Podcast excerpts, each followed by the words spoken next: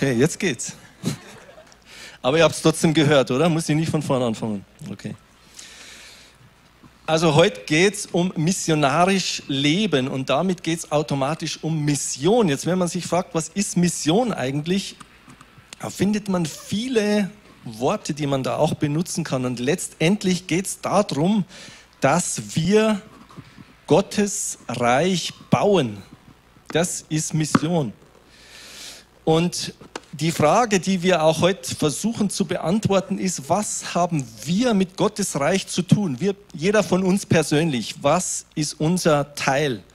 Und wenn ihr jetzt an Mission denkt, welche Bibelstelle fällt euch da als erstes ein? Ja, ja, Matthäus, genau, Matthäus 28, so die letzten Verse, nennt man auch den Missionsbefehl. Stimmt's? Habt ihr alle schon gehört? Genau da will ich aber heute nicht einsteigen, sondern wir probieren mal einen ganz anderen Einstieg, nämlich über die folgende Schriftstelle.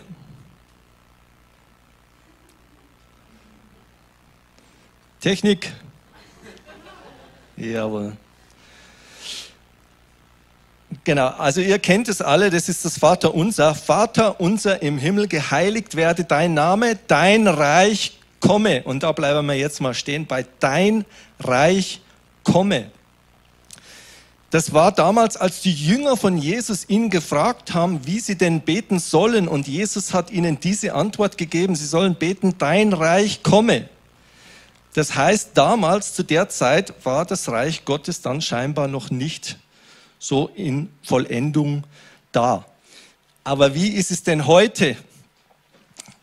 Jetzt, ich weiß nicht, ob ihr das macht, aber ich mache das gern, weil in Afrika haben wir das immer sehr gern gemacht, zwar mit Handzeichen. Jetzt frage ich euch mal, wer von euch denkt, dass das Reich Gottes schon da ist? Bitte Hand hoch. Okay, sehr gut. Und wer von euch denkt, dass das Reich Gottes noch nicht da ist? Ah, ihr seid, ihr seid eine gute Gemeinde, ich sehe das schon. Ich kann mir nichts vormachen. Also, das Reich Gottes ist in der absoluten Vollendung noch nicht da. Ähm, der Zeitpunkt, wo Tod und Schmerzen und Ängste, wo das alles weg ist, der Zeitpunkt, der wird noch kommen, aber ist momentan nicht da. Aber gleichzeitig bricht in diese Welt, wo Reich des Teufels ist, bricht jeden Tag das Reich Gottes an. Es bricht hinein. Jeden Tag kommt Reich Gottes in diese Welt hinein. Und jetzt gibt es eine Sache, die man wissen muss. Wahrscheinlich wisst ihr das alles schon, aber ich sage es trotzdem noch. Vielleicht weiß es der eine oder andere doch nicht. Es gibt nur das Reich Gottes und das Reich des Teufels. Es gibt nur diese zwei Reiche. Es gibt keine neutrale Zone. Es gibt nichts dazwischen. Das ist wichtig, dass man das weiß. Und ich habe vorher gesagt, das Reich Gottes ist noch nicht in der Vollendung da. Das heißt, auch wir heute dürfen auf jeden Fall beten, dein Reich komme, dein Name werde geheiligt und dein Reich komme. Jetzt die Frage, wie kommt denn das Reich Gottes überhaupt? Oder ich mache es euch einfacher, durch wen kommt es denn? Das ist einfach. Das ist so die Standardantwort. Jesus habe ich gehört, genau. Es kommt durch Jesus. Nächste Folie bitte. Also durch Jesus kommt das Reich Gottes und kam das Reich Gottes in diese Welt hinein. Die Welt, die unter der Regierung von Sünde, Tod und Teufel ist, da kam Jesus und heute immer noch und bringt das Reich Gottes. Nächste Folie bitte.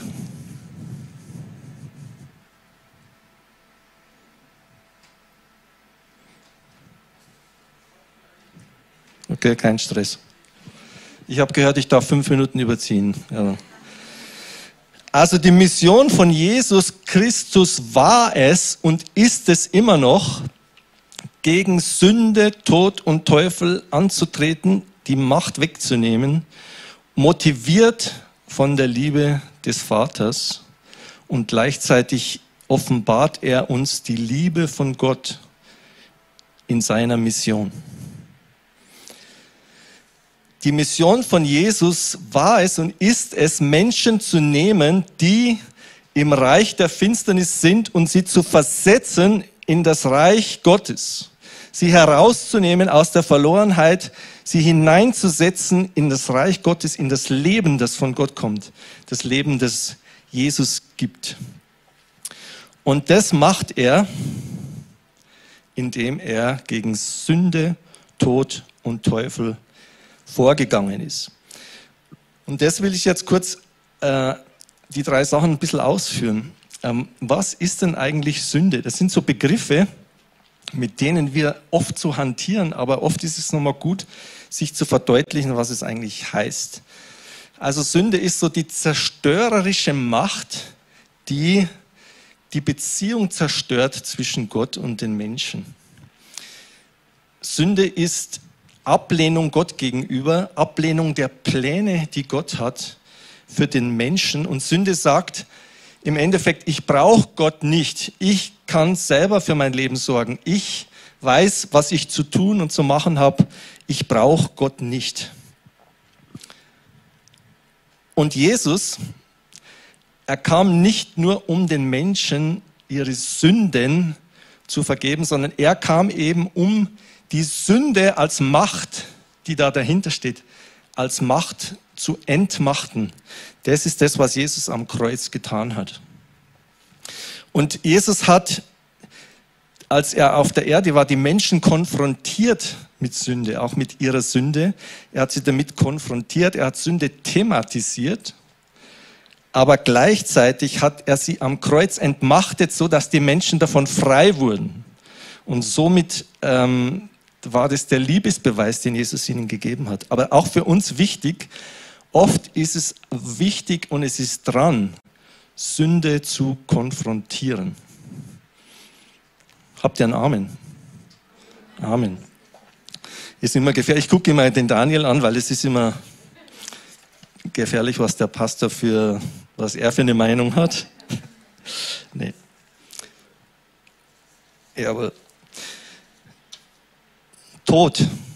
Jesus hat den Tod entmachtet. Jesus ist dem Tod entgegengetreten.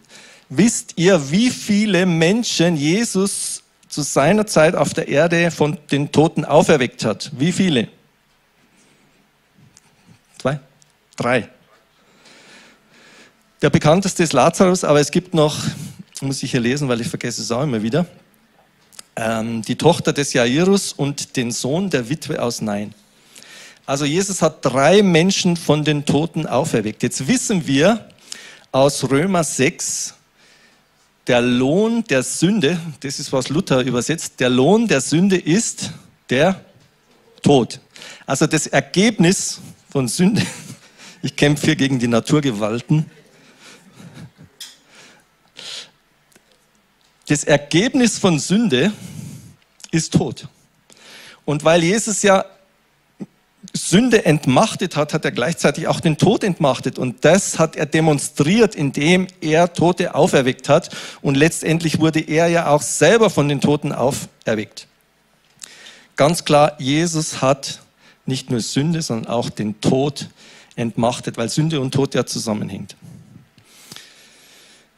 Jetzt hat Jesus aber nicht nur den Tod alleine entmachtet, sondern er hat auch oder er ist angetreten gegen die Vorboten des Todes. Vorboten des Todes, das sind Ängste, das ist Depression, das sind Krankheiten, das sind alles so Dinge, die den Geschmack des Todes haben. Und wenn, jeder, wenn jemand drunter leidet, dann schmeckt ihr vielleicht diesen Geschmack des Todes, den diese Sachen haben. Und auch hier ist Jesus dagegen vorgegangen und hat demonstriert, dass er Macht darüber hat und dass er den Tod entmachtet hat. Und jede Heilung, die Jesus gemacht hat, jedes Mal, wenn er einen Menschen geheilt hat, dann war das eine Proklamation von Jesus über den Tod und letztendlich damit über die Sünde. Jetzt wisst ihr auch, warum Jesus zu den Pharisäern gesagt hat, was ist einfacher zu sagen, dass ich sage, Ähm, ich, nee, jetzt muss ich gucken. Amen, danke. Was ist einfacher zu sagen, deine Sünden sind dir vergeben oder sei geheilt und steh auf? Also was Jesus damit sagt ist, ihr könnt es nicht sehen, dass ich deine Sünde vergebe, aber was du sehen kannst, ist, dass der Geheilte aufsteht. Aber er macht hier die Verknüpfung zwischen Sünde und Tod beziehungsweise Krankheit.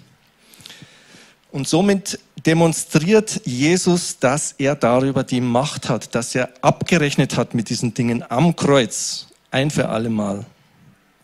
Amen. Jawohl, man kann auch Amen sagen. Das gefällt mir. Amen. Da, wo Tod ist, da kommt Jesus und bringt Leben. Da, wo Sünde ist, mit all ihren äh, verschiedenen Facetten, die sich irgendwie manifestiert in Sachen, die den Geschmack des Todes haben, da bringt Jesus Leben. Göttliches Leben. Wir haben gesprochen über Sünde, wir haben gesprochen über Tod. Jetzt müssen wir kurz über den Teufel sprechen. Ist oft nicht mehr so populär, über den Teufel zu sprechen. Aber das Ding ist tatsächlich das, wir müssen unseren Feind kennen. Ähm, dass die Menschen, die nicht an Jesus glauben, ähm, nicht einmal merken, wenn ihnen der Teufel ins Gesicht schaut, das kann man noch verstehen. Aber schlimm ist es, wenn wir Christen nicht mehr wissen, wie der Teufel operiert. Und wenn wir Christen sogar manchmal Gott Dinge in die Schuhe schieben, die eigentlich der Teufel macht und wir denken, aber das ist Gott, der das gemacht hat. Deswegen, wir müssen wieder öfter mal über den Teufel sprechen und predigen, damit die Christen weiter verstehen, wer ist unser Feind. Deswegen mache ich das jetzt ganz kurz aber nur kurz. Also der Teufel ist der Urheber von Sünde und von Tod. Der Teufel ist derjenige, der die Menschen in Gefangenschaft hält, der all das Gute, was Gott für die Menschen hat, äh, wegnehmen will, der es vernichten will, der es zerstören will, der äh, will, dass Gott schlecht wegkommt bei den Menschen. Die Menschen kaputt machen, das ist sein oberstes Ziel. Und wie gelingt ihm das? In erster Linie durch Lügen. Deswegen heißt er auch der Vater der Lügen. Er platziert falsche Ideen, falsche Vorstellungen, falsche Gedanken in die Menschen und es geht immer schief. Ähm, es hat schon angefangen bei Adam und Eva, wo der Teufel sagt, wenn ihr diese Frucht wenn ihr von dieser Frucht esst, dann werdet ihr sein wie Gott. Und Adam und Eva waren natürlich begeistert, haben sich darauf eingelassen und dann war es zu spät. Und das ist genau die Masche vom Teufel. Er bietet uns irgendwas an und sagt, hier, das brauchst du, dann hast du Lebensglück, das brauchst du, das ist gut für dich, das ist wichtig für dich. Und wenn wir da nicht vorsichtig sind und es erkennen und zugreifen, dann ist es geschehen. Und ähm, ich will das jetzt nicht weiter ausführen, aber wenn wir uns so umschauen in unserer Gesellschaft, wenn wir so Fernseh schauen oder Nachrichten schauen, wie oft sehen wir das, wo genau das passiert, wo die Menschen irgendwas hinterherlaufen, was ihnen nicht Leben bringt, sondern was genau das Gegenteil bringt. Und wir müssen das erkennen dass es so ist und dass der Teufel mit Lügen arbeitet. Und Jesus kam, um Wahrheit zu bringen. Das heißt, die Wahrheit wird euch frei machen. Und wir brauchen ja auch überhaupt keine Angst haben vor dem Teufel, weil Jesus kam ja genau deswegen, weil er uns aus der Macht des Teufels befreit hat. Wenn wir an Jesus glauben, hat der Teufel keine Autorität mehr über uns. Amen. Amen. Und wer, und ich verstehe das, wenn das so ist, wer da Probleme hat damit, kommt zum Daniel, diskutiert es mit ihm durch, weil das ist eigentlich das Wichtigste überhaupt, dass wir frei sind, Jesus zu dienen. Amen. So, jetzt haben wir die ganze Zeit über Jesus geredet. Ähm, jetzt wissen wir aber aus dem Neuen Testament, dass Jesus wo ist? Wo ist er jetzt? Im Himmel, sitzt zur Rechten des Vaters. Jetzt haben wir natürlich ein Problem. Jesus ist nicht mehr da. Frage an euch, gibt es vielleicht irgendjemanden, äh, dem Jesus diesen Missionsauftrag übergeben hat? Und wenn ja, wer wäre das denn? Wem hat Jesus denn diesen Auftrag übergeben? Dir. Jawohl. Sehr gut. Amen. Voll, voll gut. Also Jesus, als er ging, als er seine Jünger verlassen hat, hat er gesagt, ich gehe jetzt, ich gehe zum Vater, aber es ist gut für euch, weil ich schicke euch den Heiligen Geist und der Heilige Geist, der wird mit euch und mit allen, die nach euch kommen und an mich glauben, mein Werk weiter vorwärts treiben. Er wird mit euch zusammen mein Reich bauen. Er wird die Mission, die ich angefangen habe, weitermachen. Und das war eben Pfingsten, die Geburtsstunde der Gemeinde, die den Auftrag hat, Gottes Reich zu bauen. Wir sehen das bei den zwölf Jüngern, wir sehen das beim Paulus mit seinen Gemeinden, mit den Menschen, die unter seiner Jüngerschaft waren. Wir sehen das im ganzen Neuen Testament, wie die Gläubigen das, was Jesus angefangen hat, weiter vorwärts getrieben haben. Das ist jetzt wieder die Gelegenheit für ein ganz fettes Amen. Wer hat den Auftrag, das Werk von Jesus weiterzutreiben? Wir. Amen. Sehr gut. Ihr seid echt eine super Gemeinde. Du kannst jetzt auch dir selber sagen, du hast es schon gemacht, aber alle anderen. Ich bin derjenige, der das Reich Gottes vorwärts treibt. Klammer auf, mit der Hilfe vom Heiligen Geist, Klammer zu. Okay? Du kannst auch ohne Klammer sagen, ist nicht ist dann einfacher. Und jetzt ist wichtig zu verstehen, dass wir das aber nicht machen aus unserer Kraft, dass wir es nicht machen mit mit Werken, dass wir es nicht machen mit unserer Intelligenz, dass wir nicht irgendwelche Menschen überzeugen müssen vom Glauben, überzeugen müssen vom Jesus. Wir Deutsche, wir, wir arbeiten ja gern mit unserem Intellekt. Wir wollen ja am liebsten Menschen irgendwie überreden, dass sie äh, an Jesus glauben. Das ist in Afrika anders. Aber das ist eben so unser Ding.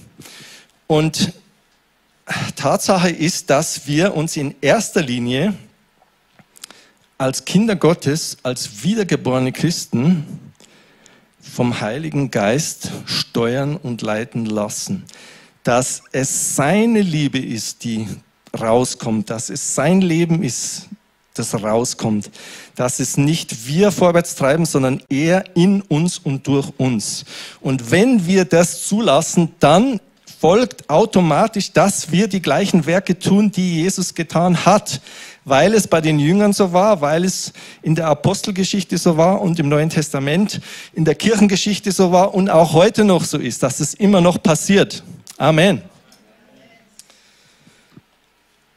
Und so sehen wir, dass dort, wo Gläubige mit dem Heiligen Geist zusammenarbeiten und ihn Gott sein lassen, dass dort Sündenerkenntnis passiert, dass Krankenheilungen passieren, dass Dämonen ausgetrieben werden, dass die Kraft Gottes spürbar ist, erlebbar ist für die Menschen.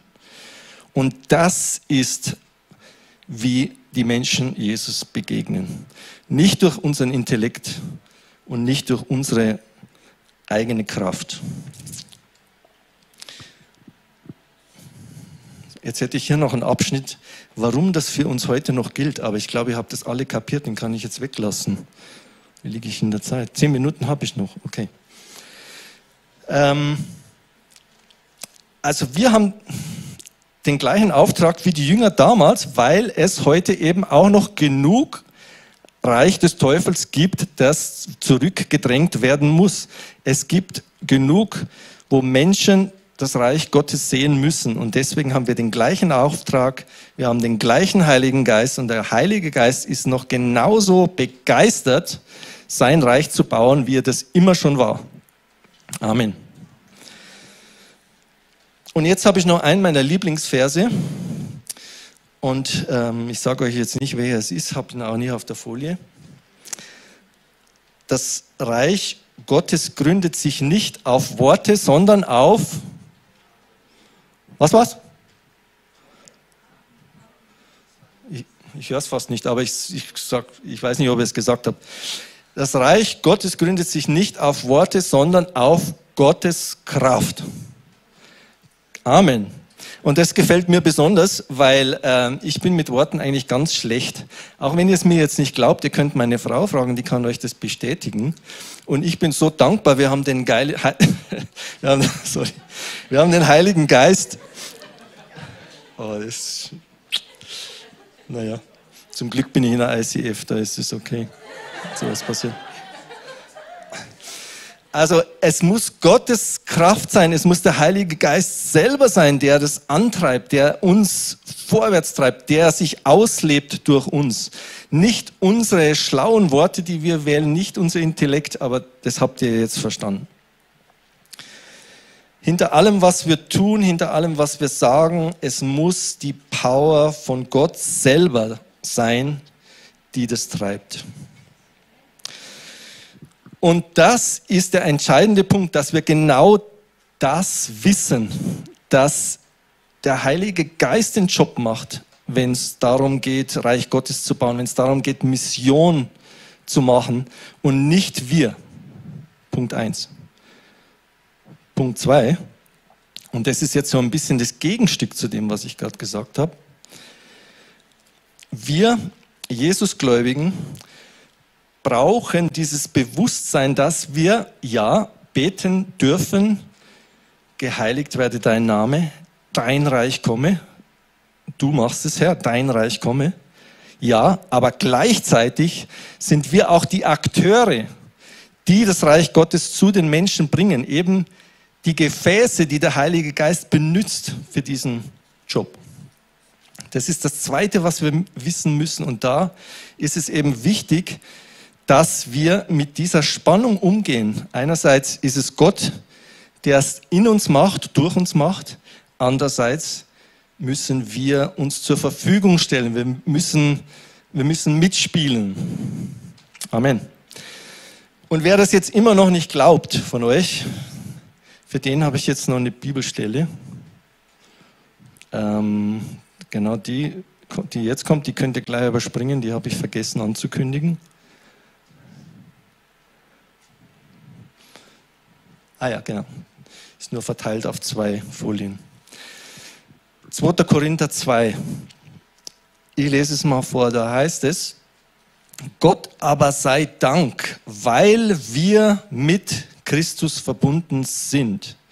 Das ist das, was das Neue Testament uns sagt, als Gläubige sind wir mit ihm verbunden, so wie der Weinstock und die Reben. Wir sind eins mit ihm. Wir sind mit ihm verbunden. Wir haben das Leben, das er hat. Weil wir mit Christus verbunden sind, lässt er uns immer in seinem Triumphzug mitziehen. Das ist der Triumphzug gegen Sünde, Tod und Teufel.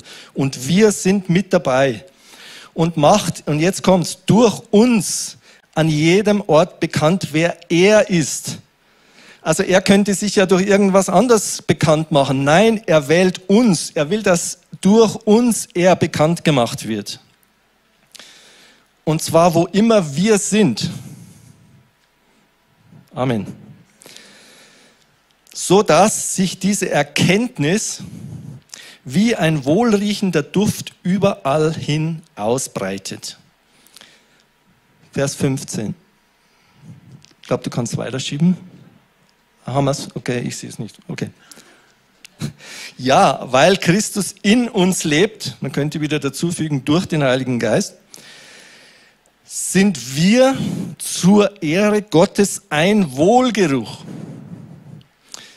Und zwar einer, der sowohl zu denen dringt, die gerettet werden, als auch zu denen, die verloren gehen. Bloß für, zu denen, die verloren gehen, für die ist es eher kein Wohlgeruch, aber es steht halt hier.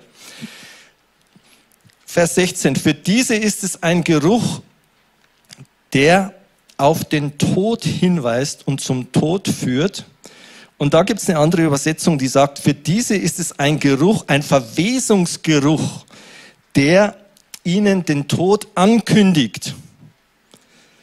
Und für jene, die sind mir jetzt viel lieber, ist es ein Geruch, der auf das Leben hinweist und zum Leben führt. Also was diese Passage hier sagt, ist, dass wir ein Zeugnis sind für Jesus zu jeder Zeit. Er führt uns mit in seinem Triumphzug. Wir sind seine Repräsentanten. Und uns, auch wenn uns das eine lieber ist als das andere, wir sind Zeugen für ihn. Auch wenn es für Menschen, wenn es Menschen stinkt, wenn sie uns sehen, wenn sie Jesus in uns sehen. Weil wir wissen, dass es viele Menschen gibt, für die ist es ein Wohlgeruch, ein Geruch des Lebens.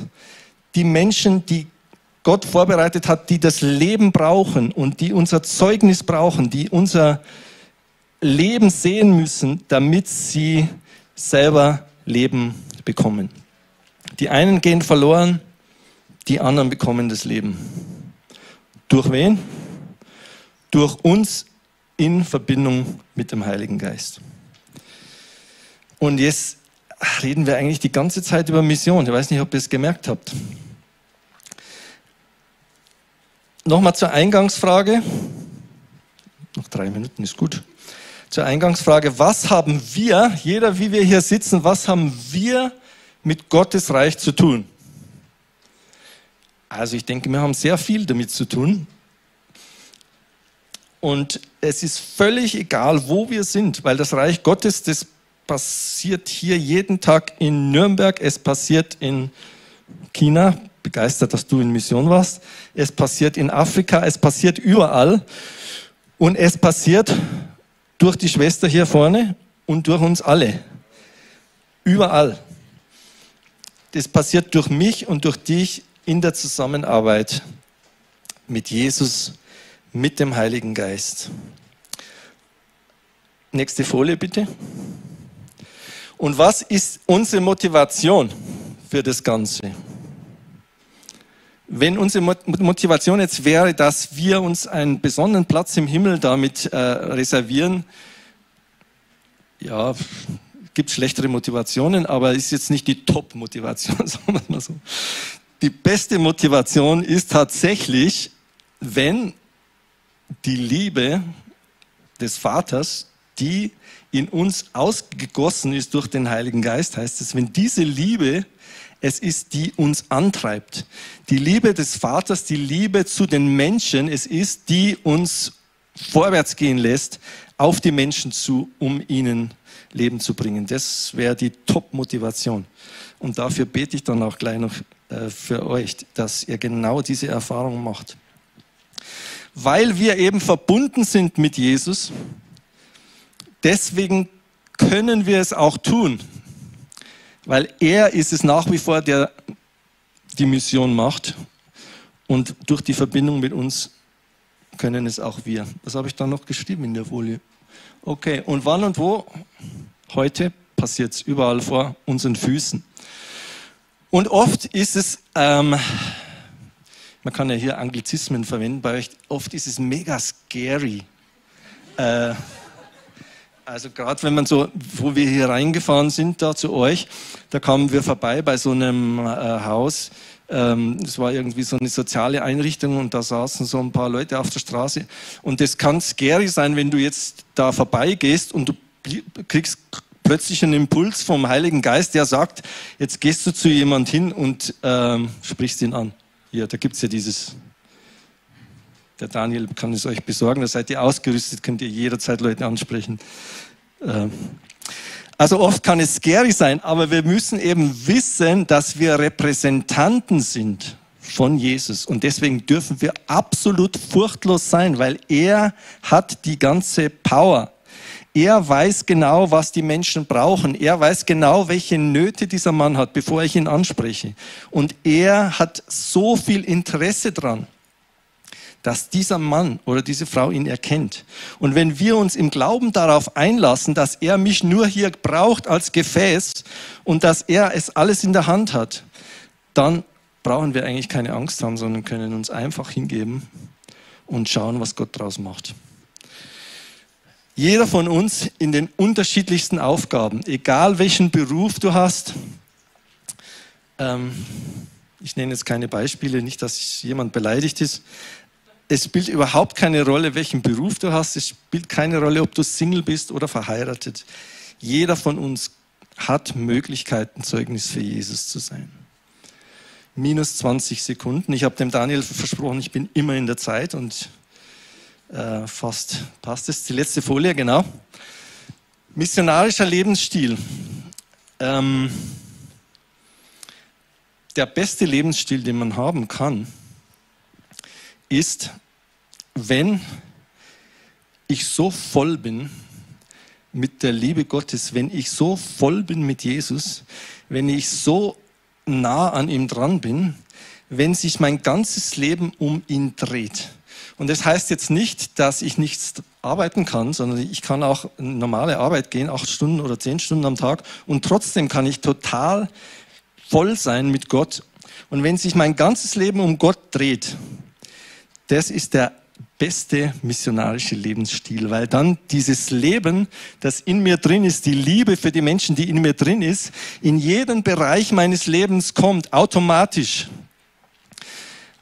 Also wir sollen Gott nicht als einen Teil, einen Bereich sehen in unserem Leben, sondern eigentlich als Kern, als Zentrum, aus dem raus alles gespeist wird mit der Kraft und der Liebe Gottes. Amen. Eine Minute 40 und jetzt bete ich noch für euch ein kurzes Gebet. Danke, Herr Jesus, für diese Geschwister hier, die sich versammelt haben in deinem Namen, die scheinbar auch begeistert sind von Mission, sonst wären sie vielleicht am Badesee. Danke hier für der geistliche Same, der hier aufwächst, der gesät wurde, der aufwächst, der Früchte trägt. Danke dir jetzt auch für die Natalie, die hier Unterstützung bekommt. Danke, dass du so brennst für die Menschen, die draußen sind. Und dass du diese Liebe, diese Leidenschaft für diese Menschen jedem von uns hier, jedem in sein Herz hineingegossen hast schon, dass es da ist. Und ich bete, dass diese Liebe freigesetzt wird in jedem hier dass diese Liebe frei ist und raus kann, dass Jesus rausgeht aus uns zu den Menschen hin, dass wir überrascht sind, was er macht durch uns. Ich bete, dass, dass wir überrascht sind und begeistert sind hier alle von dem, was Jesus durch uns tut. Ich bete, dass wir das machen in Weisheit, dass wir das machen in Liebe, dass wir das machen ganz nah am Wort Gottes aber dass wir uns auch ohne Angst furchtlos dir zur Verfügung stellen und wissen, du willst das Beste für uns, das absolut Beste. Wir brauchen keine Angst haben, dass wir irgendwie von dir versklavt werden. Nein, du bist derjenige, der uns frei macht. Du bist der Einzige, der uns frei macht. Nämlich frei macht, um aus freiem Willen dir zu dienen. Und das ist das Beste, was man in seinem Leben tun kann. Und genau das soll die Erfahrung sein von dieser Gemeinde, von jetzt und bis in alle Zeit. Amen.